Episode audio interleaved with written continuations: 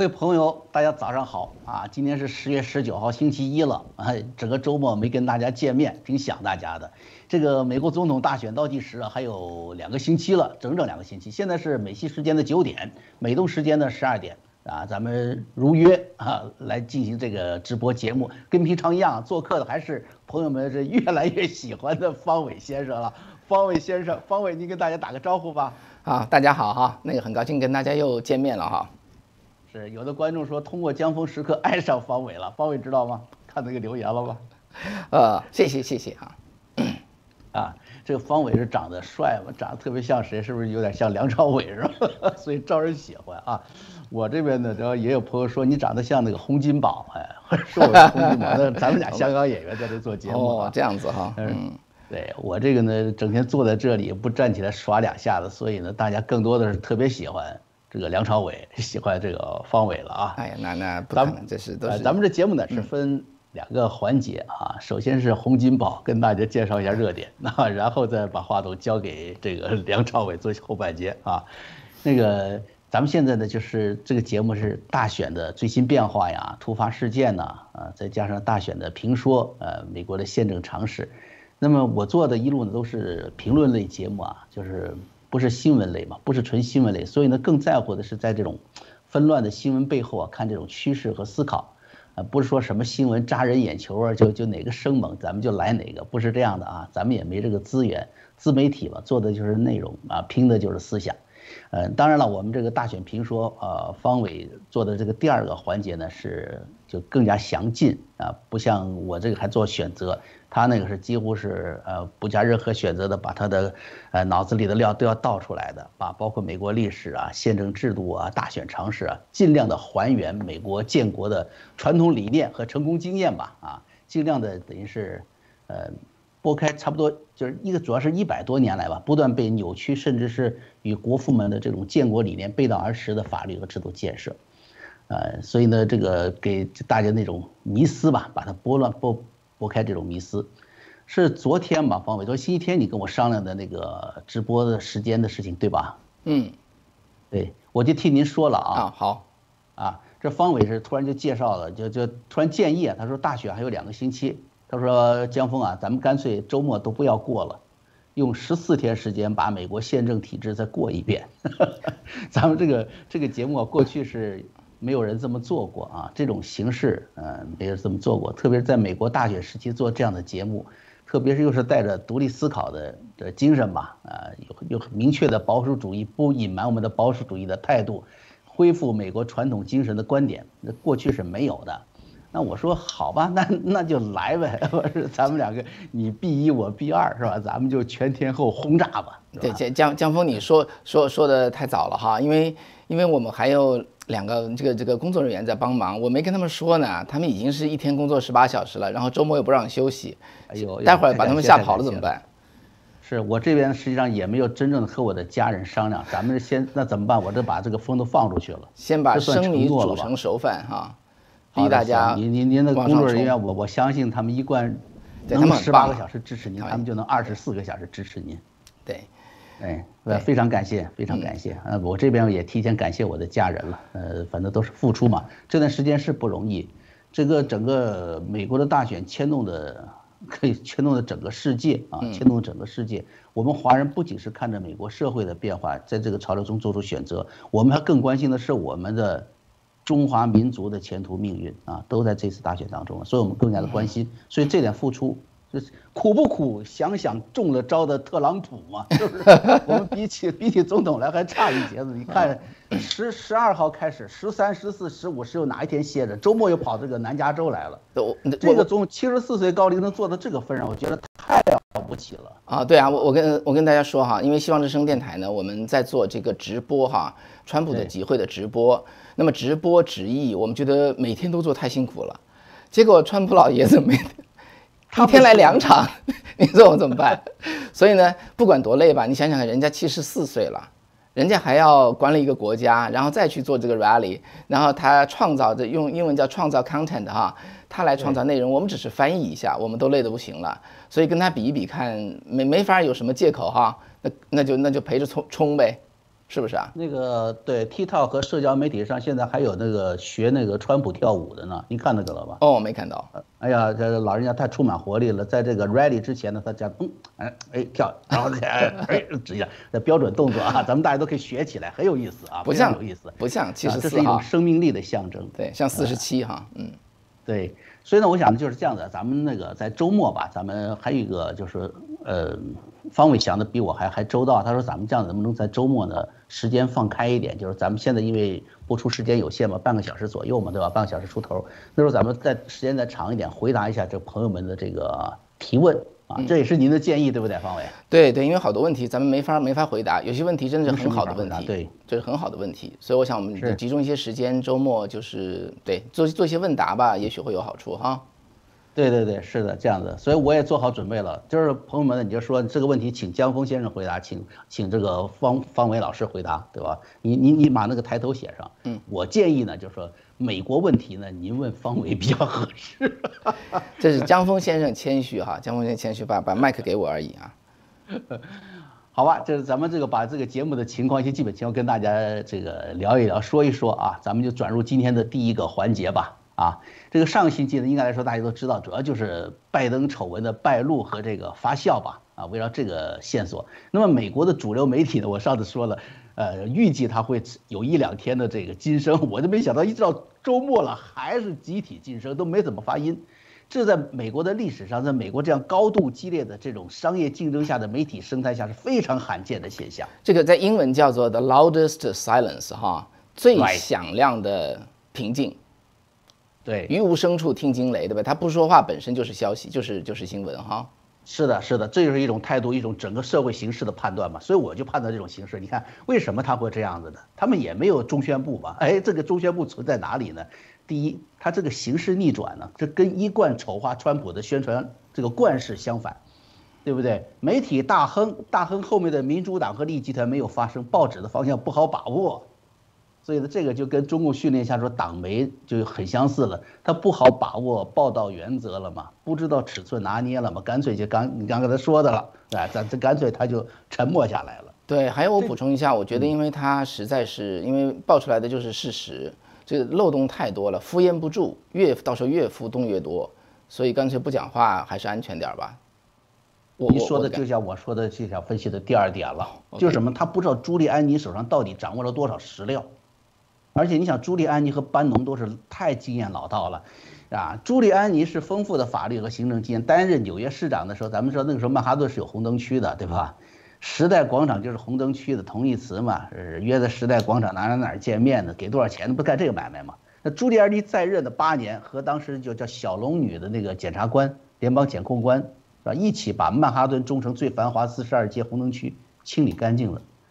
对比你现在，你说这个现在疫情之后，在这个 defund，现在美国纽约的警察呀，现在原来的三班制现在改成两班制了，而且这两班制加起来还是十二小时的叫打水班，这样下去的，那你休息了，那那贼他不休息啊，是不是？这样下去我不用多久啊，小意大利啊，唐人街的黑帮又会再现，红灯又该亮起来了。嗯。另外，你想朱利安尼有执政经验，还有这个班农，班农就更不用说，他原来就是川普2016创造奇迹的策划师嘛，自己又是经营媒体的，所以这媒体不敢说话，他怕这俩，你知道吧？他们的策略就是等拜登和左翼媒体反扑啊，你说哪个事儿不存在，你说哪个事儿撒谎，我把这个事儿啪证据拿出来，这是什么？让你们媒体和民主党自我暴露，自毁前途，啊。这个 credit 这个东西在美国是重最重视的。如果你自己把自己 credit 做掉，你以后就别干了，啊，我觉得这是第二个原因。第三个原因还有什么？就是现在这个事儿对民主党这个冲击啊，绝不仅仅限于此次总统大选，所以他们一定会这个更更远深远的谋划。如果民主党错误估计民情对这次丑闻的反应的话，很有可能就直接伤害众议院选举，还有伤害参议院的部分改选，很有可能把火就延烧到民主党。主要的幕后大佬和他们的家族去的，对民主党现有的组织啊、现有的这种价值啊，形成巨大冲击。咱们现在全国范围都是 walk away 啊，脱离民主党的行动已经展开了。现在这只是行动，但一旦形成了运动，对民主党的伤害啊非常大，会达到我我我觉得哈，可以达到一八六零年内战的水平。那个时候南方民主党支持奴隶制嘛，所以你道德制高点失去了，然后呢，南方又输了，它的经济基础又失去了。所以美国内战之后，一直到二十世纪三十年代都是共和党执政的。那现在美国社会撕裂，巨大的价值取向选择的是个跟一八六零年美国内战非常相似。民主党一旦再次失去民心，一旦失去他们仰赖的这种经济全球化带来的资本支持，一旦失去了中国共产党这个巨大的经济黑手，那他恢复到一八六零年的历史重演不是不可能的。那我这是我的个人的一点思考哈，跟大家共享，就是分析上个星期的一些主要的热点的一个趋势。那么现在实际上看咱们美国，就是上次方伟跟大家介绍的这个民意调查的情况，怎样读懂真民意，怎样看假民意调查。上次范伟这个方伟提到过这个 I B T T I T I P P 这个民调嘛，对吧？应该相对来说是在美国比较准的一个，是吧？方伟？嗯哼，呀，我上次提的是叫做呃呃 Democracy Institute 啊，对，他们的那么这 I I B D 呢，也是二零一六年就是两家预测准确这个川普胜选的其中一家民调。那么这次呢，他认为这个拜登的支持率，在十八号之前，呃，这十七号、十八号之前一直是超过五成的。那，第一次现在跌破了百分之五十的支持率，是从十六号开始，这个下降的趋势就非常的就是明显嘛。这说明什么？这说明拜登儿子的丑闻事情啊正在开始发酵，美国人民开始意识到和反感这个事情。此外呢，就是川普，咱们刚才提到的叫神助恢复身体啊，具备了抗体。现在马不停蹄嘛，几几天，什么这个佛州、宾州、爱荷华，还有这个北卡，是吧？然后又回到佛州，昨天又出现在南加州了，呃，在长滩 Long Beach 沿途获得无数的欢迎。我看了那个镜头，那一瞬间，我就觉得这个加州翻红啊，都不是幻觉了啊，这是好的一面。但是我想的这个，你想这个，呃，末日之下吧，所有的魔道都会倾巢而出。所以我们也看到拜登的这个丑闻后面，中共的权力和利益的影子越来越真切。那么在美国呢，又说到另外一个现象，就是原先预计的这个叫邮寄选票的混乱呢，也在步步紧逼。昨天是在呃宾夕法尼亚啊，你宾夕法尼亚九月份就开始不断的发现选票被丢弃啊，然后这 FBI 去去调查这个事情，海外驻军邮寄回来的选票都丢掉了。所以昨天更是宣布，三十七万多张邮寄选票因为重复邮寄失去资格啊被拒绝了。所以我们可以想象啊，就是邮寄选票的大量增加，造成了这次总统大选的一个特别大的一个不可确定因素。十一月三号大选日结束之后，统计结果都很难拿出来。所以方伟那天说了，我说我们几个主持人，我们几个评论人、自媒体，我们到。一个地方去聚集十几个小时，一起做一个这个当天的这个大评论嘛，连续十五个小时是吧？十月三号哈，那美东的时间呃早晨十点钟，就是中国大陆的，对不起哈，晚上的十点钟，我们会做十五个小时的这个报道哈，一直一直报道评论到结果出来。如果结果出来的话，对，意思就是这个悬念了。我觉得这个结果很难拿出来。你看，如果数十万选票因为不符合资格被拒绝，那么我们可以想象推想啊，又有多少？投给川普的票是合法却被拒绝了，又有多少投给拜登的选票重复了或者不合法而被计算在内了？所以这种纷争在选这个选举之后也不会在短期内平静的，甚至我想这个对社会心理学有研究的朋友会想到，选举日当天呢，你要是结果的一下出来了，双方承认了，这人群基本上就接受现实，就安静下来了。但是如果这种不确定的结果如果延长，双方就会陷入争端，甚至呢？啊，会陷入街头对抗的可能性就会大大增加，这算是江峰的一些个人预见吧。啊，我觉得这种撕裂呢，不是民主党宣传说是川普造成的，说是川普是目前是造成这个美国撕裂的最大的罪魁祸首。实际上，这是长期改变美国宪政体制、长期改变美国传统文化啊。你看，在很长时间了嘛，在学校里不给宣讲宗教信仰造成的嘛。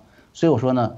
川普的改变相当于什么？给癌症患者患者进行化疗，你所有的痛苦，你得清楚是癌症带来的，不是企图挽救你的生命的医生带来的嘛，对吧？所以今天的这个关于时评的这个环节呢，就到这里啊，大概用了十几分钟时间。现在我就把麦克风交交给方伟，看看美国的宪法设计是如何试图避免社会问题的，而所有的这些对宪法精神的改变又是怎样带来悲剧的？方伟，嗯。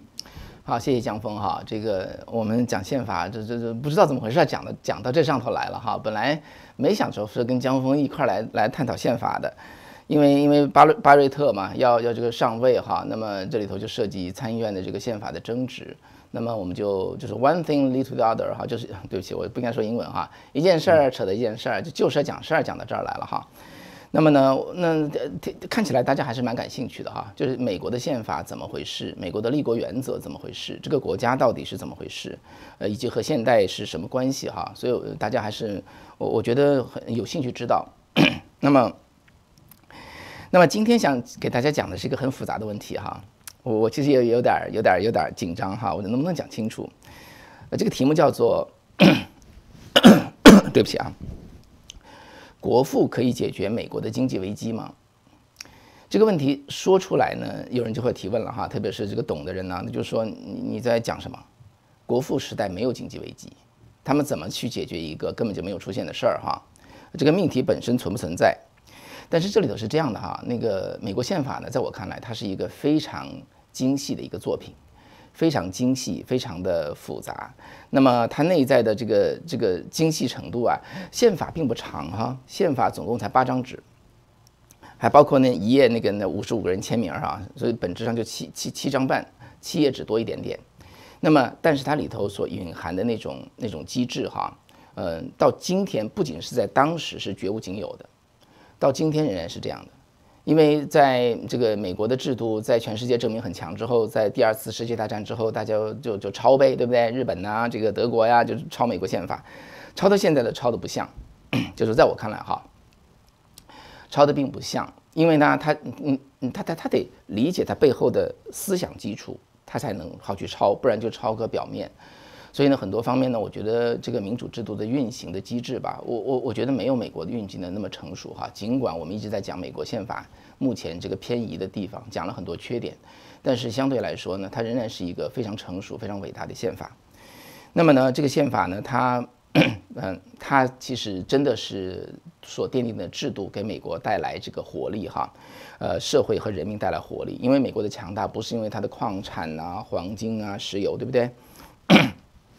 对不起啊，美国宪法奠定之后呢，在一百二十年的时间之内，让美国以百分之五的这个这个土地、百分之六的人口，生产出了世界上一半的产品哈。所以这点只能说，这是这是来自于这个这个人美国人民和和他的制度。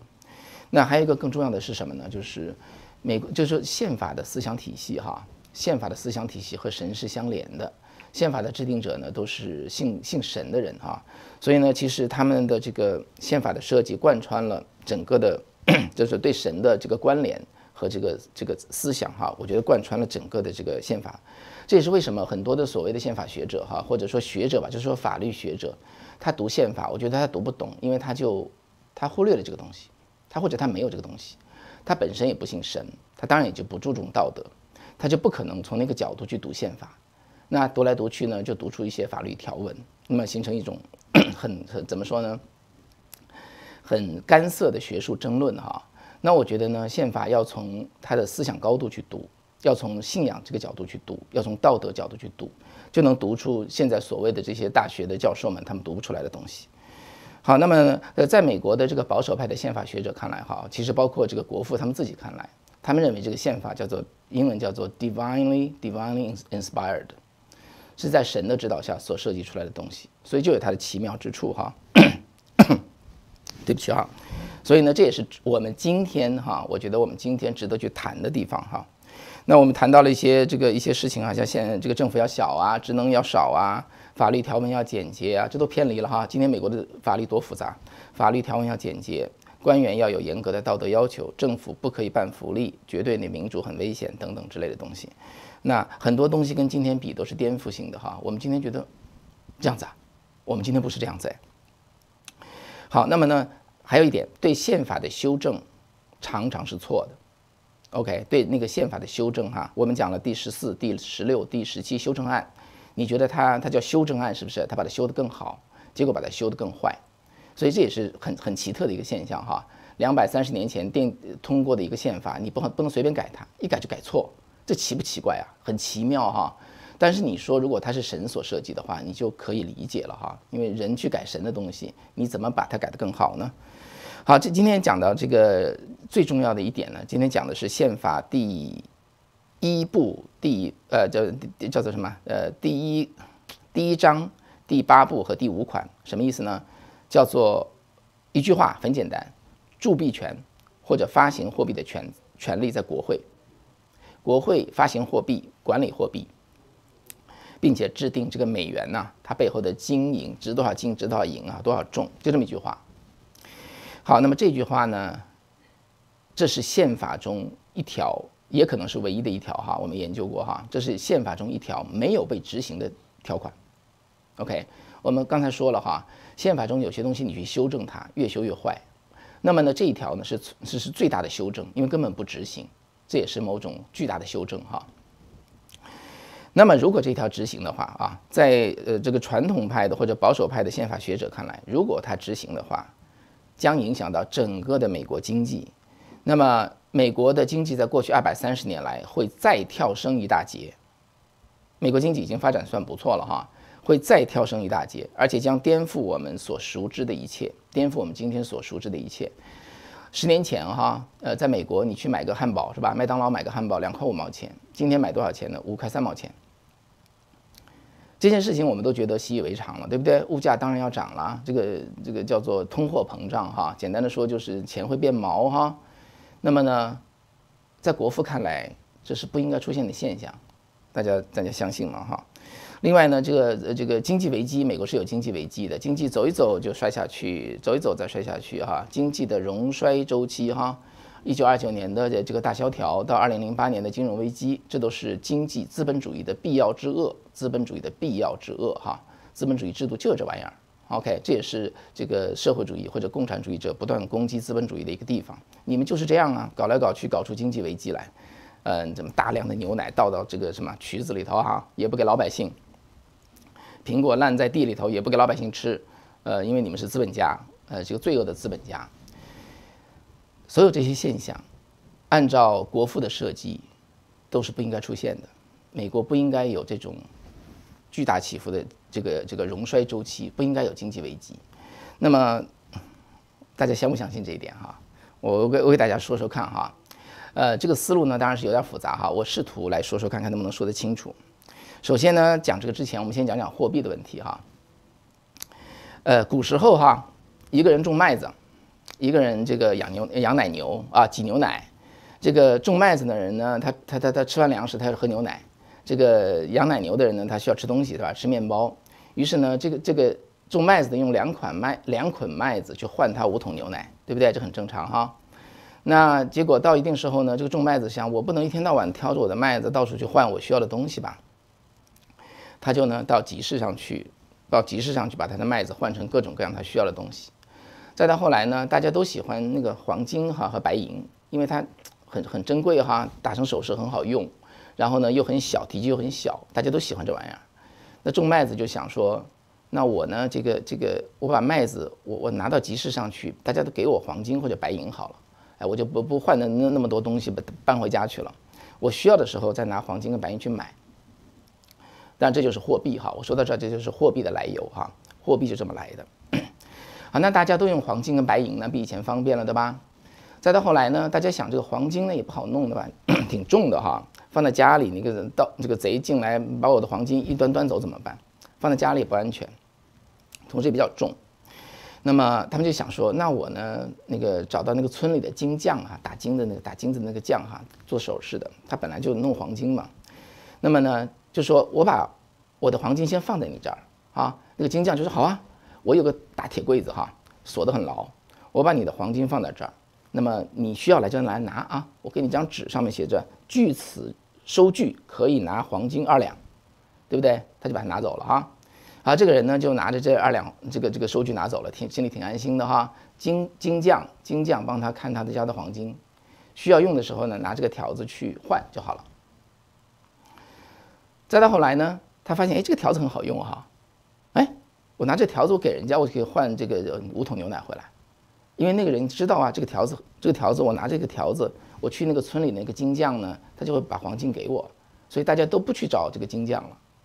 好，这个金匠我们就知道了哈，这个金匠就是银行，就是银行的前身，对吧？好，大家想想这个金匠在想什么哈？他想，嗯，OK，这个，呃，他把黄金放在我这儿，我要收他一个服务费，我赚了一小笔哈。这个黄金放在这儿呢，这个给我黄金的这个卖麦子这个人呢，他不是明天就会把它都拿走的，他他过一好一阵才用他的黄黄才才用他的他提黄金的。这黄金放在这儿呢，闲着也是闲着，我拿它赚笔钱吧。他呢就另外找了一个人呢，那个人正想这个这个开个什么小作坊是吧？他说：“哎，我这有黄金哎，你呢？我把黄金借给你，你给我点利息好不好？”那开作坊的人正好没钱，对不对？哎呦，我可以拿到二这个拿到拿到一两黄金是吧？他说：“那好啊，同意了啊。”于是呢，这个金匠就把这一两黄金就给了那个开作坊那个人。那个做，然后就给个条子，对不对？然后他给他多少利息？这个金匠呢就赚了两分钱，对吧？赚了两分钱。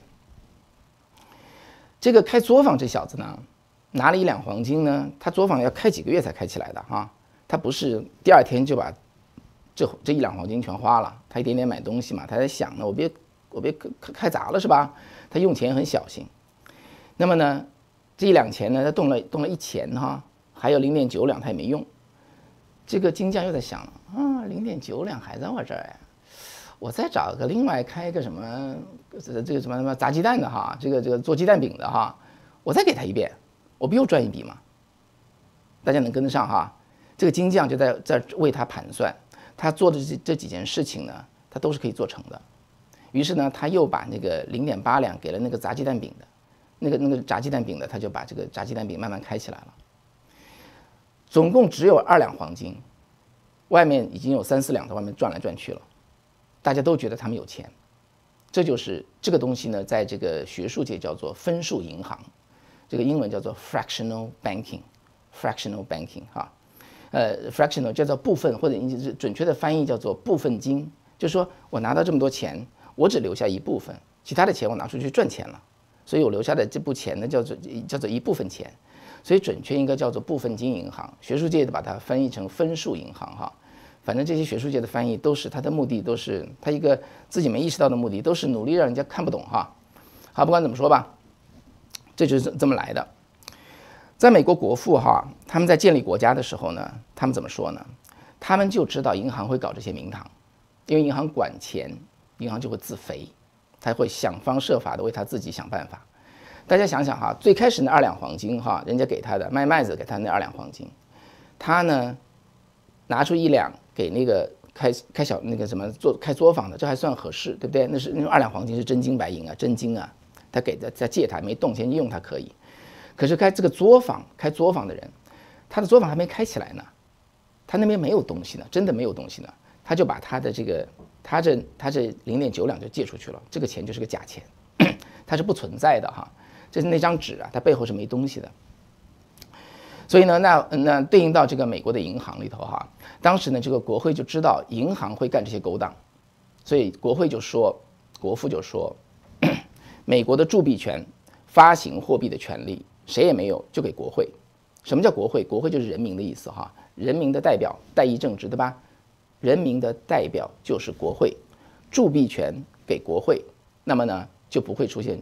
刚才说的这些事情，但是呢，因为美国刚当时哈刚刚立国，政府没有钱，刚刚经历的这战争哈，然后又又经历一场经济衰退，呃，这个经济不是就是反正萧条吧，政府没有钱，一个年轻的政府你没有钱，你说话就就很难，腰杆很硬哈。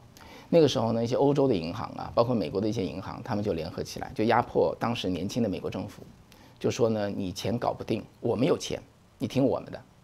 最后呢，搞三搞四，就搞出了一个叫做美国银行，叫做 Banks of United States。这个这个美国银行呢，它本质就是中央银行，叫做中央银行，它其实就是个中央银行。铸币权呢就在他们身上了哈，就中央银行来管理美国的钱。好，那对应到现在呢，现在这个社会上哈，我再很快说一说哈，大家能忍得住哈。十个老百姓手里有一千美元，对不对？他不会放在枕头底下，对吧？他就给了银行，大家都存进去了。银行有了一万美金，对吧？银行呢，银行呢，他要赚钱，他呢留一千美金，把九千美金贷款出去给一个开小公司的人，大家注意到啊，他不是留七千美金放三千美金，他是留一千美金放九千美金，因为政府的银行这个这个有一个叫做一个规矩哈，叫做叫做部分金的比例哈，你会觉得他到百分之七十八十比较合理，对不对？两三千块钱出去冒个险，搞点钱回来还行，但是呢，现在这个比例是百分之十，政府的规定是百分之十，也就是说他留一千美金，九千美金放出去，OK，他就赌这十个人不会来挤兑，对吧？所以他可以把这九千块钱放出去，九千块钱拿了九千块钱的那个那个那个怎么什么创业创业小创业小企业主哈，他不会一夜之间花掉，对吧？我们开公司的人都知道，那钱贷款的钱哪能挥霍掉啊？那是我这个创业的钱呢，这九千块钱八成还放在这儿，他又拿出他又留一千块钱，拿八千块钱放给第二个创业者，他反反复复搞上几次，最后他发出去的钱是四到五万块美金，四到五万块美金是这么多。好，那么现在呢？结果呢？现在哈，咱们就说放出去两个人，好吧，两个企业主，对吧？加上前面十个人，这十二个人都感觉挺良好的。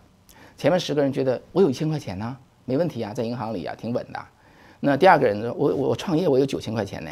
第三个人说我创业有八千块钱，这两万七千块钱在心理上是存在的，但是在实际的财富只有那一万块。大家手觉得挺有钱，手头宽，买东西就会大方。买东西一大方，物价就会上涨，这是第一个效果。第二个呢，这个大家开始做生产计划的时候，就会和现实脱节。他觉得我有钱呐，我可以花呀，于是就会就会按两万七千块钱的计划来规划他们的企业怎么去怎么去发展。那么就会过度生产，就会过度生产，供需就会失去平衡。那么一旦失去平衡，你造出来的东西就卖不出去，人家没有那么强的购买力，然后呢，就会产生连锁反应。邦邦邦，连锁反应。简单的说，叫做经济危机。经济危机就这么发生了哈。经济危机一发生，这十二个人都慌了，对不对？怎么回事？这个这个这个经济垮了，我也没工作了，我得去把我的钱拿回来。于是呢，最起码那十个人 就跑去银行去取他那一千块钱。这个叫做挤兑哈，银行挤兑。一挤兑，银行没钱，对不对？全部都已经放出去了。他根本就当初为了尽量多赚钱。把这些钱都放出去了，人们来要钱的时候没钱给人家，银行就垮台。银行一垮台呢，这十个人就上街抗议，对不对？社会就不安定了。这个时候政府怎么办？这个时候就是关键问题在这儿了哈。银行垮掉，大家抗议，这个社会不安定，银行怎么办？那政府怎么办？这里有两个问题哈。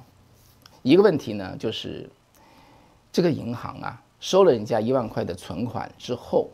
他他应该审慎的处理这个事儿，他大概留个七千块啊，他带个三千块还行，可他留个一千块，带个九千块出去，你觉得很合适吗？尽管法律允许哈，他们自己制定的法律允许。就今天今天说江峰吧哈，江峰好容易的积累了一万块钱 给方伟，方伟他觉得方伟很会理财哈，平时在那说是头头是道的，结果方伟呢就留了一千块，九千块全部借出去了，那个企业行不行还不知道呢。方伟就是不让江峰知道啊！我要让江峰知道，江峰就拍桌子，你开什么玩笑？你小子哈，我给你一万块钱，我这个这个这个我加点儿啊！你你你留一千块，九千块借出去，回不来怎么办？因为江峰不能问这个问题，因为我没跟他说。或者我听见了，听见了，把我九千块钱拿出去了。行，那基本上呢，江峰就不会找我做生意了哈。但是为什么我们还相信这么干的银行呢？对不对？这是第一个问题哈。银行这么做。留一千块放九千块出去，这第一个问题。第二个问题就更可更可恶了哈，他借出去的那个八千块、那个七千块完全是扯淡，瞎扯，那个钱不存在的，他就利用他的特殊位置，他就这么去干。说白了呢，就是骗钱。说白了，说白了叫欺诈哈。这个分数银行现在是堂而皇之在美国存在，在世界各国存在。那么这第二件事情完全就是骗钱。所以简单的说呢。我不知道大家跟不跟得上，对不起啊，能理解我说的话。前者叫做投机，对不对？我就赌你不来拿钱，我就冒这个险。后者叫做欺骗，投机加欺骗。政府碰见投机加欺骗，该应该怎么办？那么按照这个亚当·斯密的理论，政府不介入经济哈，但是呢，他要管理 市场经济中的欺诈行为。他得去跟这些银行、银行、银行家说，你不可以这么玩的。你要是觉得还可以哈，你留个七千块，借个三千块还行。你不能就留个一千块，借个九千块，这是第一件事儿。第二件事儿呢，你后来呢就凭着人家暂时不花，你把人家不存在的财富变成钱再放出去，这是不对的。政府应该管理这些这些欺诈，但是政府没这么做，政府没这么做哈。政府怎么做呢？政府说，哎呀，银行挤兑，社会不安，我不能让银行挤兑的，我不能让银行倒掉哎。他认为我不能让银行倒掉，OK。于是呢，这个中央银行干什么呢？中央银行就把大家的银行全部联合在一起，这边被挤兑了，我把那边搬钱过去，因为每个银行都留了点这个叫做叫准备金嘛，是吧？叫做叫做保留金嘛，都都都有那一千块钱嘛，把这么多一千块钱凑在一起去救那个银行。政府中央银行就这么干。那么简而言之呢，就把这个炸弹往后推。那等到所有这些这个都被挤兑的时候，那怎么办？政府就没戏了哈。那个时候他就护不住了，中央银行就护不住了。呃，简单的说哈，在我看来，这就是一九二九年的大萧条的来源。就政府、中央银行给这些不法银行当保险公司，你们虽然搞投机，你们搞欺诈，可是我不管，我这背后还成立一个中央银行帮你兜着，让你不被挤垮，可以让你继续玩这些勾当。OK，那么这个炸弹往后推移，往后推移，最后一旦炸起来，就成了不可收拾的烂摊子。这就是一九二九年的。这个经济危机，然后到一九二九年的经济危机发生之后呢，全都学错了，对一九二九年经济危机的这个经验全部学错了，导致后面的一系列的灾难。呃，那我觉得今天再说就一直说，一个是太太学究哈，一个时间太长。那江峰，我们是不是今天在这里先打住？哦，行，对，我们就把这个话题呢继续留到明天吧。这个还有十四天的时间到美国总统大选嘛，希望到大选日那天呢，咱们把这个，把这个钱呢，剩下的九千块钱都要回来啊。我我觉得刚才那个，我听方伟这么说吧，我就想到这么一个词儿，就是实际上美国的整个的社会制度和它的经济嘛，也是它的社会的一个体现嘛。那么美国的经济之所以这么的。在前一百年呢，如此的繁荣，在后面呢，也应该来说呢，躲过了几次大的衰败啊，并继续保持它的繁荣。我觉得它就像一只，就是说咱们说是一只能腾飞的一只兽啊。这个兽的这个这个祥兽呢，它应该是两边翅膀是两侧的，一边呢是自由市场，它的这个经济理论啊，从亚当斯密过来的；另外一方面就是刚才他说的，方伟说的叫做 divinely inspired。就是另外一边呢，必须是以基督教建国的这么一种宗教信仰为支撑，和这种理念支撑下的宗教普遍信仰自由的这么一种啊信仰基础，就是一边是自由市场，一边是宗教信仰，啊，自由市场保证了这社会的自然发展，而宗教信仰呢就保证了什么呢？保证了人们不要不至于把九千块钱拿出去，控制了人的贪欲。啊，控制了人的这种这种无节制的贪欲，所以我觉得这两点呢，具备了同时具备了翅膀的两侧，才能够让这个社会腾飞，才让这个国家呢长治久安，具备长久的发展的这个动力。嗯，今天的这个时间呢到了，呃，这个非常感谢朋友们的参与。呃，正像我们在片头呢预计的啊，这预告的一样的，我们以后呢将在星期六、星期天呢。嗯，主要的来集中回答一下朋友们的这个问题，因为我刚才看了一下，简单看一下，有大量的朋友提出很多的问题啊。我们今天的时间问题就不一一做解答了，我们会嗯一一的给您记下来一些重点的代表性的问题，我们在周末的时候呢统一回答，并欢迎现场的朋友，周六、周日的朋友现场的提出问题，呃，主要由方伟来回答啊，把砖头扔到他那边去了。方伟答不出来，马上一闪身，哎，江峰你说吧。哎呦，这这这，我这负伤了，我就。好的，非常感谢朋友们的参与啊！我们明天早上，呃，美西时间的九点，美东时间的十二点的，继续跟大家见面，谈两个环节。第一个是热点的这个直播，第二个呢是关于这个美国大选的评说，美国宪政体制的这个评说。好。